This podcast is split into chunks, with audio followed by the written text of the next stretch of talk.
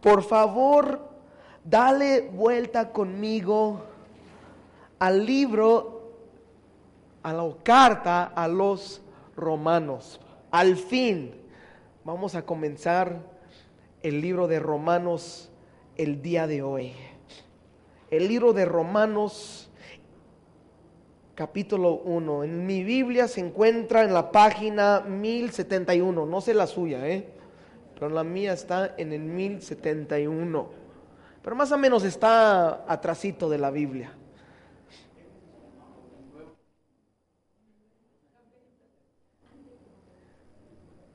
¿Listos? Por favor, les quiero animar de nuevo, traigan su Biblia a la iglesia. Gracias, eh, a lo mejor le voy a ocupar. Traigan su Biblia a la iglesia. Si no tiene una Biblia, tenemos unas Biblias disponibles en 50 pesos. No estamos tratando de hacer negocio, solo que tengan una Biblia. Queremos que haya acceso, que tengas una Biblia. Es muy importante. Y muy importante para que puedas decir, este güero sí está leyendo la Biblia, no está diciendo cosas locos. El libro de los romanos, o el libro a los romanos, fue escrito, como vamos a mirar, por el apóstol Pablo. La fecha exacta no lo tenemos al 100. Hay algunos que dicen en los, en los primeros del año 50, como el año 51, 52. Hay algunos que dicen que en el año 55 y algunos que dicen que hasta, puede ser hasta el año 61 hay un rango más o menos de unos 10 años, de 50 a 60 más o menos. Entonces yo dijo, pues en el año 55, ahí agarramos del medio, ¿no? Este. El año 55 más o menos fue escrito la carta a los romanos. Y la mayoría de los teólogos, teológicos, perdón, teólogos, ¿qué es eso? ¿Quién sabe? Teólogos eh, creen que Pablo, cuando escribió esta carta a los romanos, él estaba en Corintio.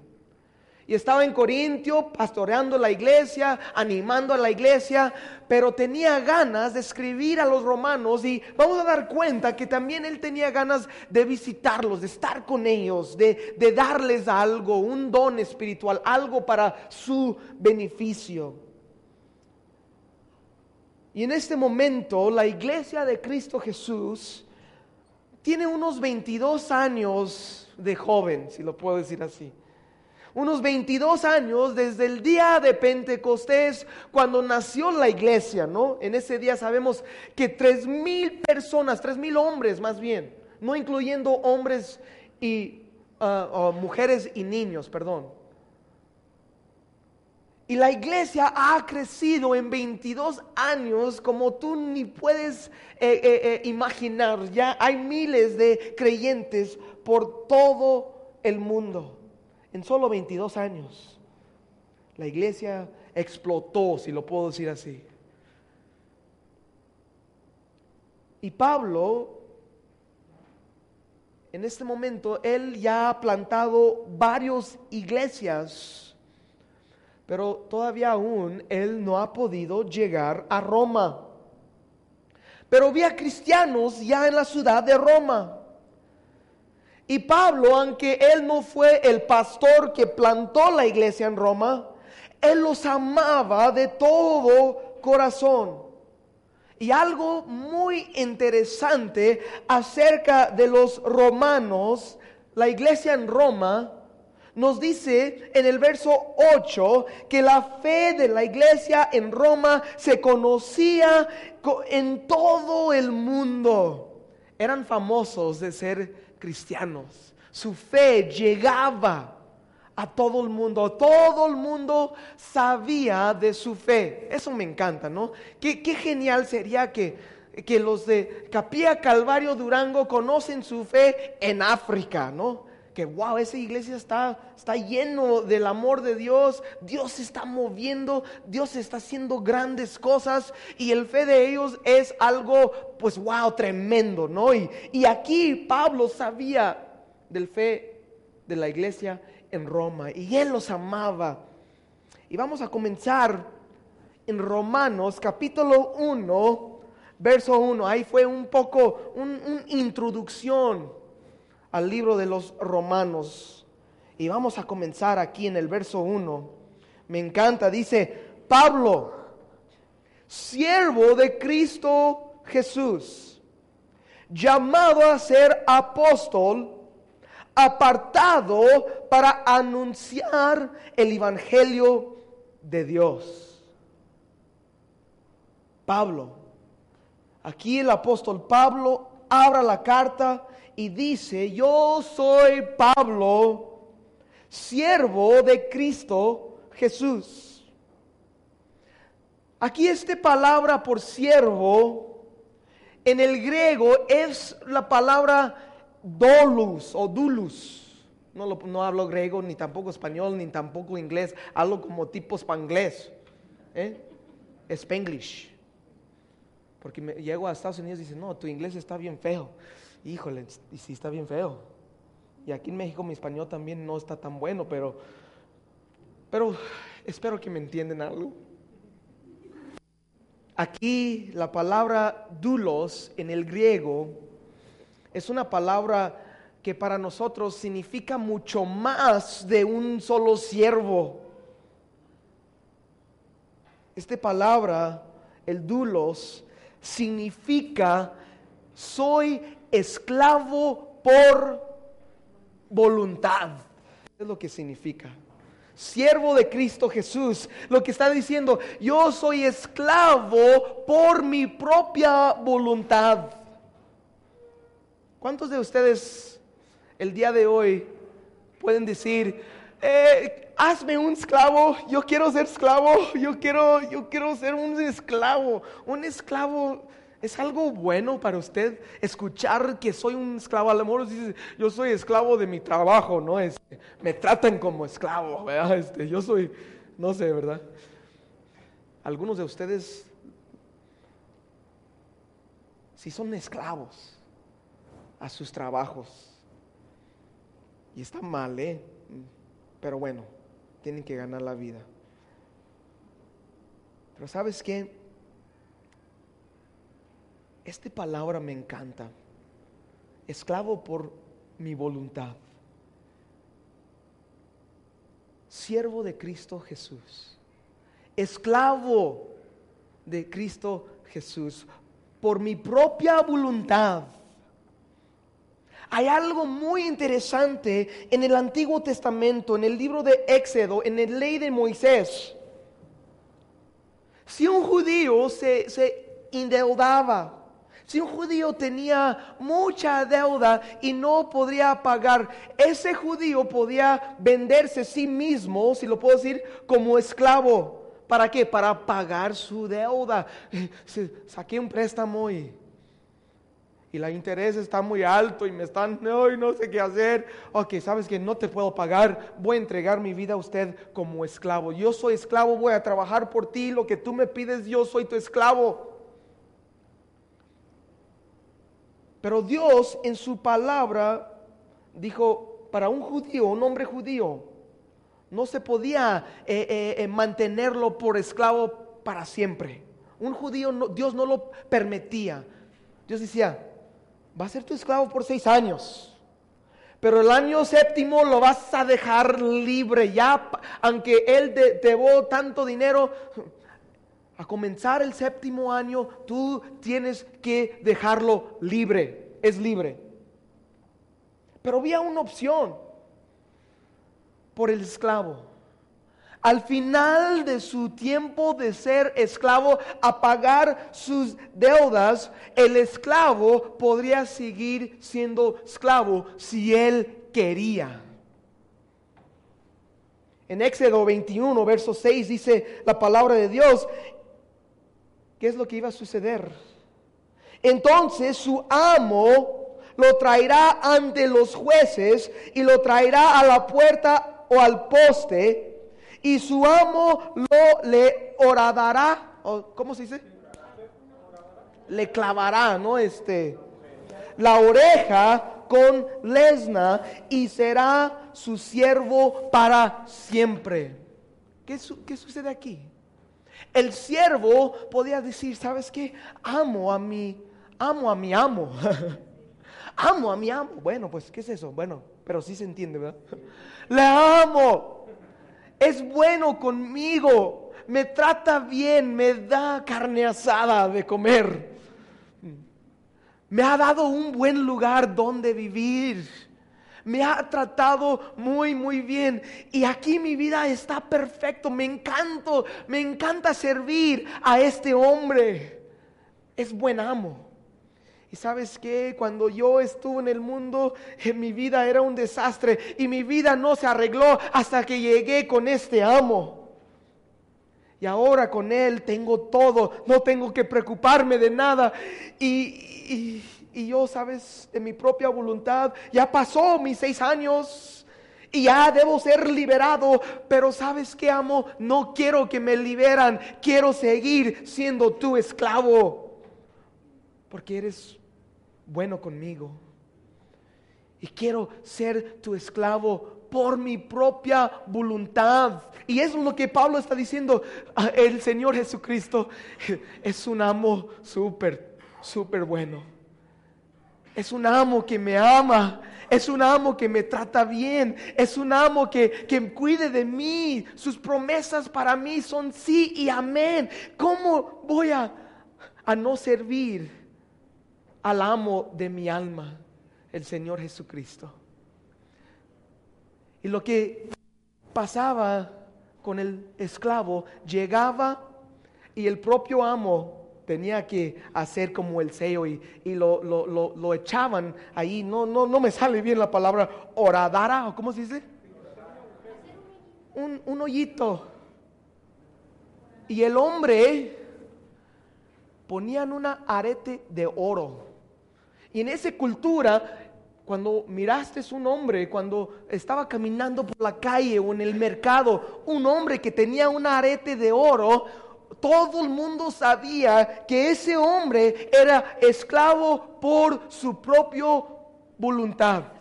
Cuando vieron el arete decían, eh, este hombre es esclavo, pero es esclavo por su voluntad. Yo creo para unos lo pensaban que eran locos estos, ¿no? Como que, ¿qué, qué?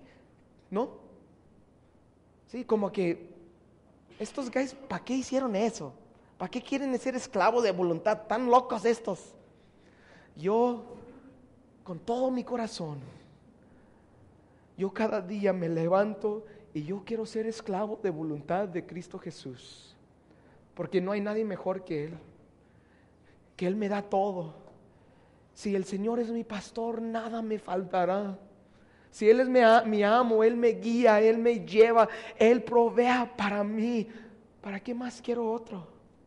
Y es lo que Pablo está diciendo aquí. Yo soy siervo yo soy esclavo de voluntad. Y tristemente, hermanos, en la iglesia el día de hoy vivimos en una cultura que, no quiere ser siervo de Dios. Vivimos en una cultura el día de hoy que no queremos ser esclavos de voluntad, sino que queremos que, que los demás nos sirven. Un verdadero cristiano reconoce qué tan grande es Dios, reconoce que Él es el buen amo. Y reconoce que no hay nadie mejor que servir sino a Él. Y luego Pablo dice, después de abrir a decir, siervo de Cristo Jesús, esclavo por voluntad de Cristo Jesús, dice, llamado a ser apóstol apartado para anunciar el Evangelio de Dios. Dios también usted te ha llamado. Tú tienes un llamado de parte de Dios. Hay un propósito divino para tu vida y Dios te ha apartado algo para ti. Te ha llamado y te ha apartado. Pablo dice, mi llamado es ser apóstol, apartado para anunciar el Evangelio, las buenas nuevas de Cristo Jesús. En tu closet Así se dice en tu closet, en tu ropero, ¿cómo se dice? Creo que usted tiene algo especial que solo vas a poner cuando es un evento especial, así como que algo, este ropita está apartado, no lo, no, si voy a chambear en el jardín no voy a poner esta ropita. Y no hay nadie en este mundo, escucha esto, no hay nadie en este mundo como tú. No hay nadie igual como tú. Tú eres único. Tú eres único. No hay nadie en este, no hay ningún otro güero como yo que trae un pie igual como yo. No hay ninguno. ¿eh? No hay ninguno como usted en todo el universo. Y Dios te ha llamado y te ha apartado para que lo sirves a Él.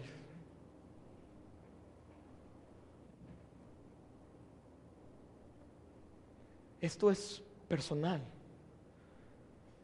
Dios te ha llamado y te ha apartado. Y hay cosas que Dios ha puesto en este tiempo de tu vida que solo tú puedes hacer.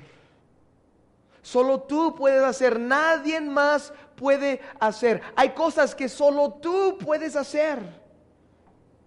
Y no sé por usted, pero eso me da mucha emoción a mí, que Dios me ha llamado y que Dios ha apartado algo especial para mí. Pablo dijo, yo fui llamado a ser apóstol. ¿Para qué? Apartado para anunciar las buenas nuevas. Verso 3, seguimos, dice, este Evangelio habla de su Hijo, que según la naturaleza humana era descendiente de David, verso 4. Pero según el Espíritu de Santidad fue designado con poder Hijo de Dios por la resurrección. Él es Jesucristo, nuestro Señor. El llamado del apóstol Pablo era predicar a Cristo, enseñando por medio de las sagradas escrituras que Cristo Jesús era descendiente por medio del rey David. ¿Te acuerdas? Que Dios dijo al rey David por medio del profeta Natón, dijo, siempre va a haber, nunca se va a apartar de tu línea, de tu línea, David, de tu sangre, va a venir el Mesías. Y Cristo Jesús, si, si lo veas el linaje de María y también de José, que era su padre ah, adoptivo, si podemos decir así, porque sabemos que Jesús fue nacido por medio de la Virgen María, lo que tenía dentro de ella era por parte del Espíritu Santo.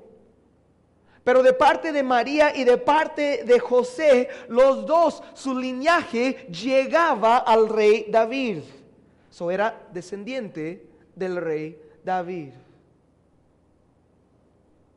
Pero también habla con el poder del Espíritu Santo, fue resucitado entre de los muertos. Y eso fue como el clave, que este hombre es hijo de Dios. Y Pablo en este momento, él no tenía el Nuevo Testamento como nosotros, sino que él fue un gran parte de escribir el Nuevo Testamento. ¿Y cómo Pablo predicaba a Cristo si no tenía el Nuevo Testamento? Déjame decirte que todo el Antiguo Testamento habla de Cristo Jesús. Y, y Pablo podía agarrar cualquier libro, cualquier página, cualquier verso, y él podría predicar a Cristo. Jesús en Juan capítulo 5, verso 39, 39, Jesús está hablando con los fariseos. Y los fariseos pensaban que tenían todo bien, que eran los buenos, que sus vidas estaban totalmente arreglados. Y Jesús dice esto. En Juan 5:39 dice, ustedes examinan las escrituras porque piensan tener en ellas la vida eterna.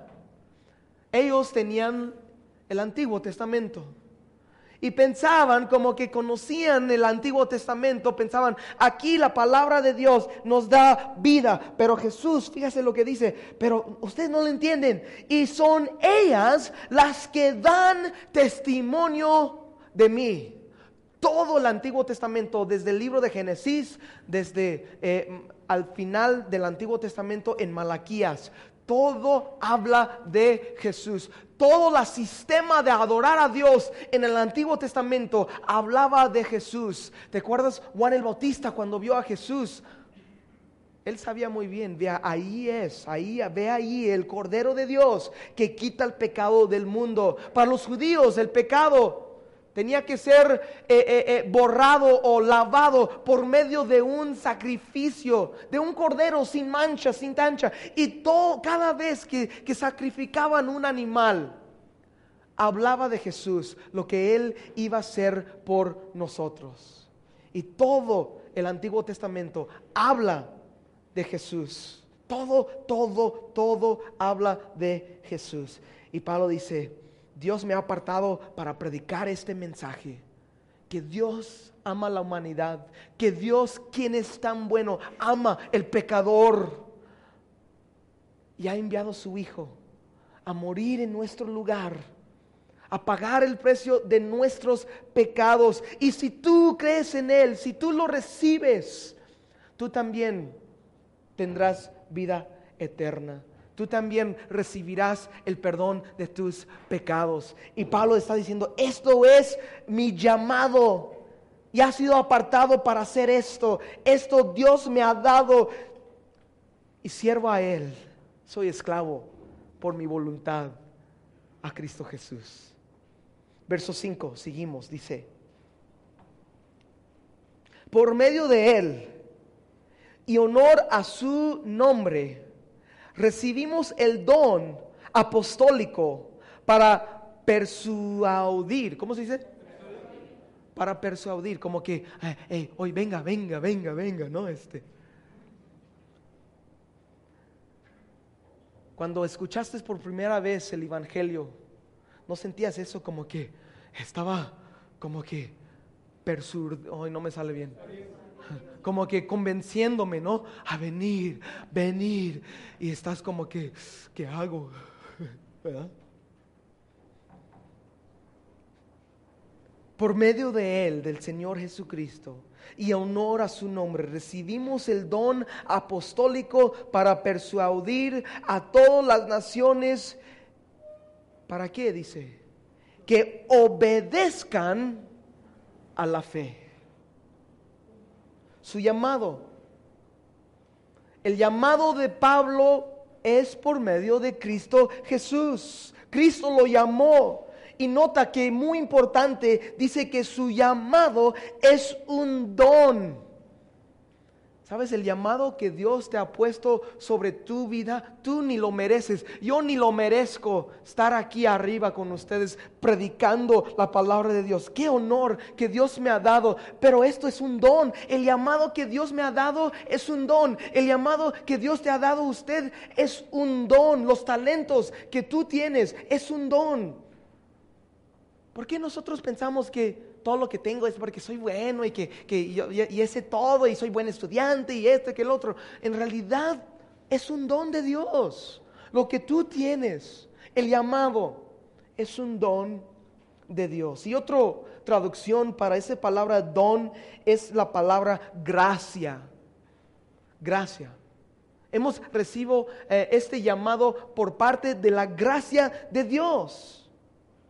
Es un regalo inmerecible. Y Pablo era lo peor de lo peor antes de venir a Cristo, ¿te acuerdas? ¿Quién era Pablo? Pablo era perseguidor de, de, Cristo y de sus creyentes, ¿te acuerdas? Pablo era un hombre que con fuego y pasión en su corazón quería matar a los cristianos.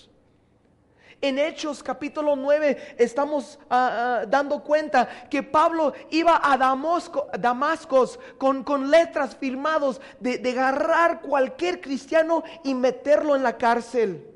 Y él iba y algo sucedió. De repente un luz de esplendor eh, se, se, lo envolvió y él vio al Señor Jesucristo. Y el Señor Jesucristo dice, Saulo, Saulo, ¿por qué me persigues? Y Saulo no sabía quién era. Y dijo, ¿quién eres, Señor? Sabía que este era el Señor, pero no sabía quién era, pero reconocía que este hombre es el Señor. ¿Quién eres, Señor? Yo soy Jesús. ¿A quién estás persiguiendo? Y de repente dice, oh, ¿qué hago? ¿Qué hago? En Damasco tengo unos siervos allá. Y en ese momento dice la Biblia que quedó ciegos. Y cuando llegó a Damasco, un hombre, un siervo de Dios, oró por él y él recibió de nuevo su vista, fue llenado del Espíritu Santo. Y desde ese momento Pablo comenzó a predicar Cristo y él crucificado. Y hay salvación en el nombre de Cristo Jesús. Y él es el Mesías. Sus ojos fueron abiertos a la verdad. Y Pablo dice, wow, yo tengo este llamado de la gracia de Dios. Es un don lo que Él me ha dado. Y lo que quiero hacer con este don que Dios me ha dado, quiero persu... ¿Cómo se dice? Quiero obligar, si lo puedo decir así también, ¿verdad? Así como que, ¿cómo es? El manito de cochi o cómo se dice? ¿Cómo es? Manito de puerco. Órale, vengas, eh, aceptas el Señor. Como dices a tus niños, ¿no? Este, como tu brócoli es muy bueno por usted, por ti, ¿verdad? Este, y los niños llorando, no quiero esa cosa, cómeselo y así como que echándole en la boca, ¿no? Come eso, porque es bueno por ti. Y a veces así, a veces nosotros tenemos que recibir la palabra de Dios de esa forma, forma dice, ¿sabes qué? Cómeselo porque es bueno por ti. No sabes lo que estás perdiendo. Y Pablo dice, esto es un don lo que Dios me ha dado de, de, de hoy no me sale, persuadir la gente que obedezcan la fe, que pongan su fe en Cristo Jesús. Luego verso 6 dice, me encanta esto, esto es, me queda wow. Entre ellas están incluidos también ustedes. Qué bonito, ¿no? El llamado de Dios de obedecer la fe, de caminar con Cristo Jesús, dice aquí, entre ellas están incluidos también ustedes a quienes Jesucristo ha llamado. También ustedes han sido llamados, por eso tienes un llamado, ha sido apartado. También ustedes que han sido incluidos. Esta fe, usted está incluido. Usted está incluido. Oh, no sé por usted, pero yo me recuerdo en la primaria. ¿Sabes? En la, en la primaria a veces juegan en su tiempo de receso y los chavos ahí están y, y empiezan a jugar un juego, ¿no? Este, donde yo soy nunca jugamos fútbol. Fútbol era para las mujeres, ¿ok? Donde yo soy jugamos basquetbol y jugamos un verdadero deporte, el fútbol americano. ¿Ok? No se ofenden, pero es la verdad. Este, pero ¿sabes qué? Me recuerdo, porque yo era el, el muchachillo de un pie. Y en realidad no podía correr muy recio. Y sabes que muchas veces sentía como que no me querían incluir. Sentía a veces que vamos a, jugar y bien chido y todo, y me encantaba el deporte. Y ahí están los capitanes, o cómo se dice, los capitanes. Y escogen el primero, siempre agarran el, mejor, el más feroz y esto, ¿no? Este. Y lo escogen a él. Y luego le escogen el otro y luego escogen aquel, y el flaco, y el ner, y el cuatro lentes, y esto, el otro, ¿verdad? cuatro lentes o cuatro ojos, ¿no? Así se dice. y yo estoy viendo, oye, ¿por qué no me han agarrado? ¿Qué, ¿Qué, está pasando aquí? ¿Que no soy bueno? ¿Qué? No, ¿Qué ondas? ¿Y sabes lo que sentía? Como que, oye, no, no, no me quieren incluir. Como que me echan, me echan afuera, ¿no? Este, pero este fe, este fe en Cristo Jesús, que ha sido llamado, dice, estás incluido. Oh, aleluya, amén. Estoy incluido. Dios no me rechaza. Dios no, no me está diciendo, ¿sabes qué? No quiero que estás en mi equipo. Dios dice, quiero que estás en mi equipo. Pagué con mi propia sangre para que estás en mi equipo. Estás incluido. Y luego no solamente incluido, has sido llamado. No solamente estás incluido en el equipo, sino que tienes un llamado especial de formar un gran parte del equipo del Dios. No solamente soy el que te da agua en el equipo. Dios tiene algo especial para mí en su equipo. No soy el, eh, si me explico, si estás conmigo, hay algo especial que Dios te ha llamado y Él te ha apartado. No sé por usted, pero wow, mi corazón se llena de alegría cuando puedo entender y captivar, captivar así, captar que yo soy incluido. Wow. Dios no me ha rechazado y me ha llamado a esta fe. En Juan 1, verso 12, la Biblia dice esto hablando de Jesús, dice, pero a todos los que lo recibieron, a todos los que recibieron a Jesucristo, dice, les dio el derecho o el poder de llegar a ser hijos de Dios. Es decir, a los que creen en su nombre. En Cristo Jesús eres aceptado eres incluido. En Cristo Jesús tienes un llamado, algo especial, apartado para Dios.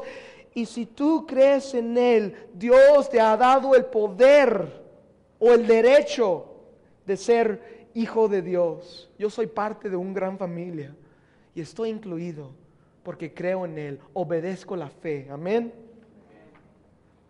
Verso 7.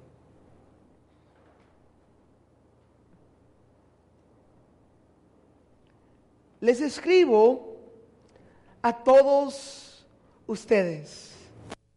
Me encanta lo que dice. Los amados de Dios. Los, los amados de Dios que están en Roma. Y yo lo cambié aquí, que están en Durango. ¿eh? Los amados de Dios que están en Durango. ¿Qué dice? Que han sido llamados, esto es muy importante, a ser qué? A ser perversos, a ser fornicarios, a ser adulterios, ¿qué dice? Llamados a ser santos. Que Dios nuestra, nuestro Padre y el Señor Jesucristo les conceden gracia y paz. A todos que están en Durango, amados de Dios, llamados a ser santos. Esa palabra santo significa los apartados. ¿Apartados para quién? Para Dios. Mi vida ha sido apartado para Dios. ¿Tu vida en este mañana ha sido apartado para Dios? El llamado de tu vida. El llamado de tu vida, el razón por qué fuiste apartado, tiene todo que ver de ser santo. Todo tiene que ver de ser santo. Nuestro llamado es ser santos. A lo mejor tú no eres pastor. A lo mejor eh, tú no tienes un don de venir y predicar a los miles. Pero el llamado que Dios te ha dado en tu vida, sin duda, es llamado ser santo. Puede ser que eres un mecánico, pero debe ser llamado un mecánico que santo. Tu trabajo puede ser que eres carpintero, pero debes que ser un carpintero santo. Puede ser que eres un doctor, pero debes que ser un doctor santo. Puede ser que eres un licenciado. Has sido llamado de ser un licenciado santo. A lo mejor has sido llamado ser amada de casa, pero debes ser santa apartado para Dios. A lo mejor eres albañil o trabajas un restaurante o eres abogado o eres cualquier cosa. Póngale cualquier cosa que tú hagas, no sé su, su, oficio, ah, oficio. Pero su oficio en todo lo que tú hagas, tu llamado primero de cualquier otra cosa es ser santo, apartado por Dios hemos llamados ser santos, no borrachos, santos, no fornicarios, santos, no mentirosos, santos, no adulterios, santos, santos, santos. Si tú crees en el Señor Jesucristo, la Biblia nos dice que eres un santo. No me queman velas, ¿ok? No, no hagan eso conmigo. Yo soy santo. No no porque te puedo contestar tus oraciones, no lo puedo hacer, solo hay uno. La Biblia dice que solo hay un medidor entre Dios y los hombres y es el hombre Cristo Jesús. Hay un solo medidor, no hay un montón, un solo, dice la Biblia. Y es el Señor Jesucristo. Pero todos los creyentes hemos sido llamados a ser qué? Santos. ¿Estás viviendo donde sea que estás? Donde sea que estás trabajando, aunque sea que, tu llamado es hacer pizzas o tamales o tacos, no sé. Pero donde sea que tú estás, que haces lo que haces, pero tiene que ver si eres santo. ¿Eres santo? En Hebreos 12, 14, fíjese lo que dice. Buscan, siguen la paz con todos y la santidad, dice, sin la cual nadie verá al Señor. Wow, ¿verdad? Sin ser santo, sin tener santidad, nadie verá al Señor. Podemos hablar por el resto del mensaje acerca de ser santo, porque en realidad a veces nosotros estamos tan involucrados con cosas que no tienen nada que ver con santidad. Pero Dios nos ha llamado a ser santos. Muy importante, hermanos. Que Dios nos haga santos. Que si hay pecado en nuestros corazones, si hay algo que estamos haciendo en nuestras vidas que no agrada al Señor, que, que de verdad podemos arrepentir.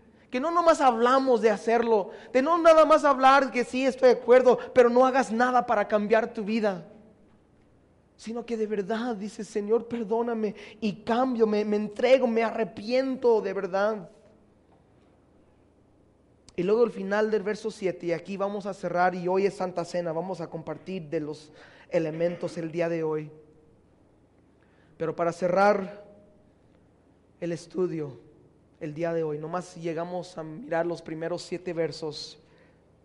Al final del verso 7 dice, es el bendición de Pablo.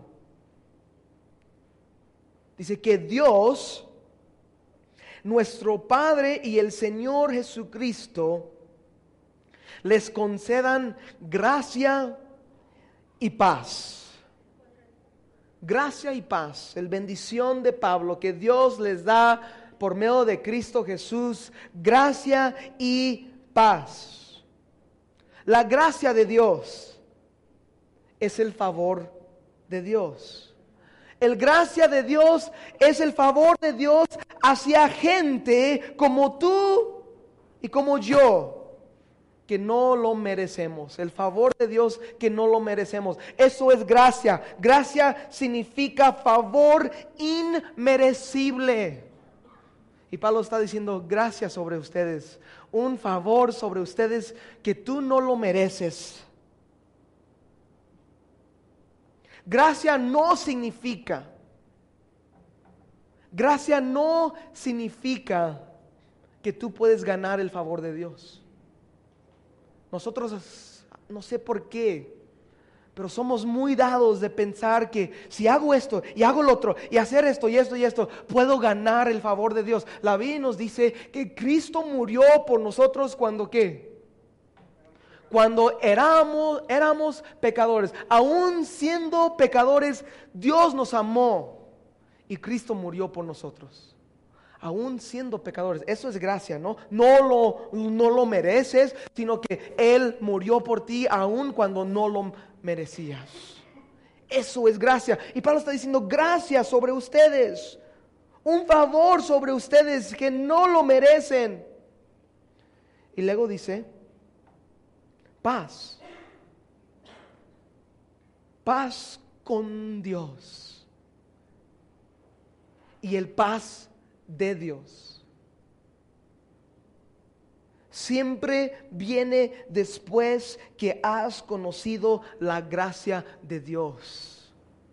No puedes experimentar el paz de Dios en tu vida si no has conocido la gracia de Dios. En todas las cartas de Pablo siempre va así, juntitos. Gracia y paz. Nunca es paz y gracia, siempre es gracia y paz. Y no puedes obtener en tu vida el paz de Dios si tú no conoces la gracia de Dios.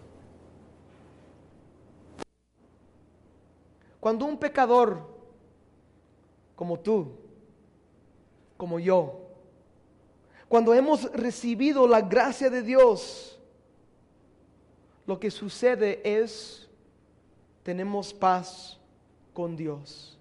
¿Por qué?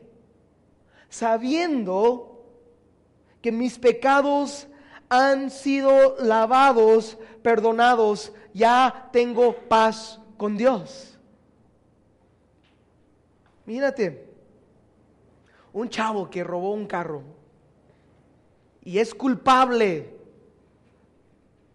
y le agarran la policía y lo meten en la cárcel.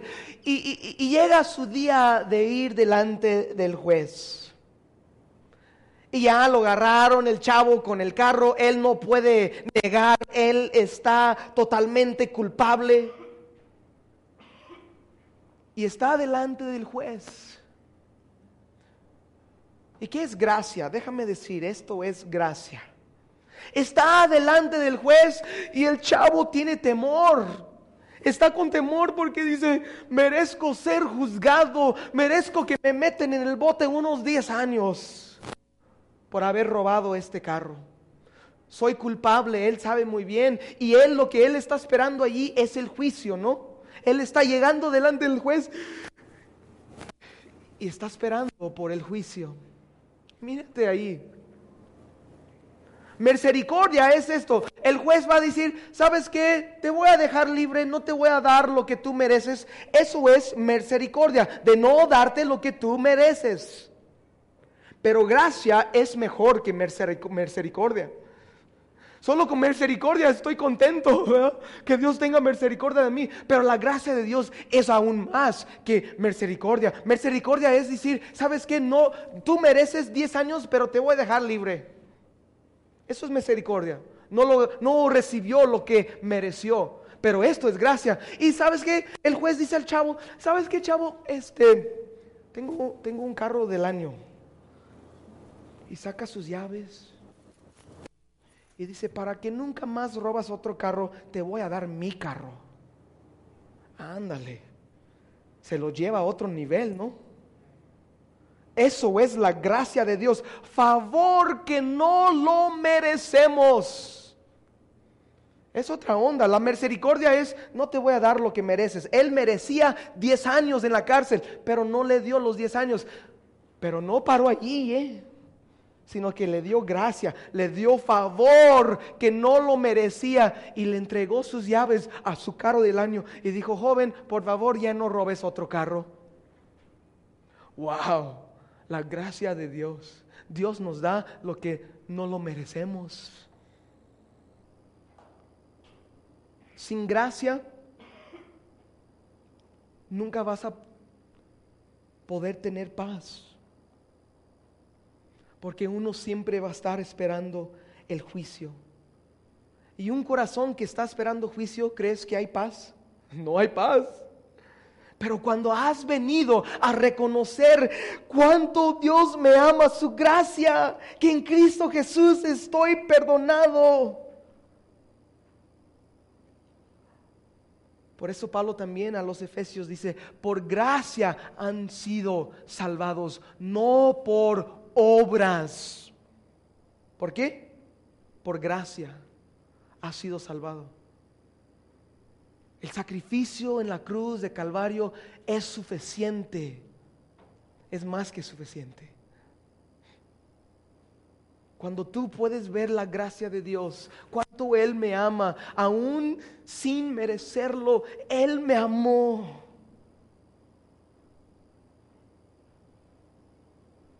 Cuando tú puedes ver la gracia de Dios y recibir la gracia de Dios, recibir el perdón para nuestros pecados,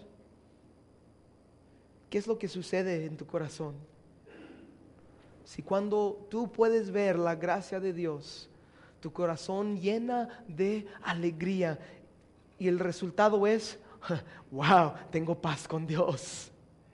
Ya no tengo que preocuparme que va a venir a golpearme. Ya no tengo que preocuparme que voy a quemar en el infierno por toda la eternidad. ¿Y qué sucede? Hay paz con Dios. Y es exactamente lo que Pablo está diciendo. Gracia y paz a ustedes. No puedes obtener paz sin conocer la gracia de Dios. Hermanos, vamos a cerrar. Pero para cerrar, te quiero preguntar dos cosas. Si eres cristiano en este lugar, para cerrar, te quiero preguntar, ¿estás viviendo como santo? ¿Estás viviendo como santo? Vea, toma, toma cuenta, no toma inventario, ¿no? Como cristiano, ¿estás viviendo como santo? Aquí nos dice, hemos sido llamados ser, ¿qué? Santos. ¿Estás viviendo como santo? Tomar inventario y si no, si no como cristiano, si dices, ha aceptado el Señor, pero no estoy viviendo como debo vivir, toma inventario y si no, arréglate.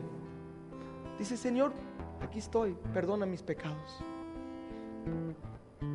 Y la otra pregunta, es, si estás aquí este mañana y dices, no tengo paz con Dios porque no conozco la gracia de Dios.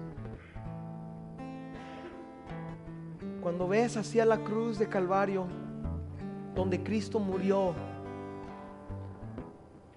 ahí puedes ver la gracia de Dios por ti. El favor de Dios que tú no lo mereces. Lo que tú y yo merecemos es juicio. El juez, en la historia que les compartió, el juez es Dios. Y lo que tú y yo merecemos es juicio, es, es estar echado para la eternidad fuera de su presencia. Es lo que tú y yo merecemos por nuestros pecados, porque la Biblia dice que el pago del pecado es muerte y el alma que peca debe morir. ¿Y quién murió por nosotros? Cristo Jesús. Y cuando ves la gracia de Dios, primero tienes que conocer esa gracia. Oh Señor, ¿cómo me amas? ¿Cuánto has hecho por mí? Ahora, Señor, estoy entregándome a ti, tu gracia, tu favor que, que no merezco, pero recibo en el nombre de Jesús. Amén. Y ahora algo sucede en tu corazón. Ahora hay paz con Dios. Porque ya no eres enemigo de Dios, sino que dice que todos que creen en Él, dice, le ha dado poder de ser qué? Hechos hijos de Dios. Ya no soy enemigo de Dios. Ya soy hijo de Dios. Oh, aleluya. Soy hijo de Dios. Porque su gracia me ha salvado. Y ahora, como hijo, mi padre que me ama, mi padre quiere tener paz conmigo, ¿no? O usted como padre, ¿quieres andar peleando con tus hijos como enemigo? Claro que no, el deseo es de tener paz, ¿verdad? Gracia conocer la gracia y vas a obtener el paz de Dios. Como Pablo también escribió, dice en Colosenses 1:27, en Cristo somos completos.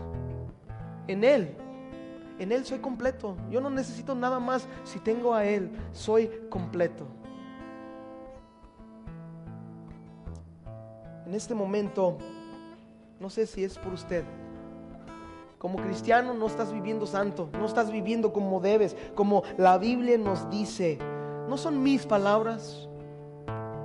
No soy yo quien dice, sino que la palabra de Dios.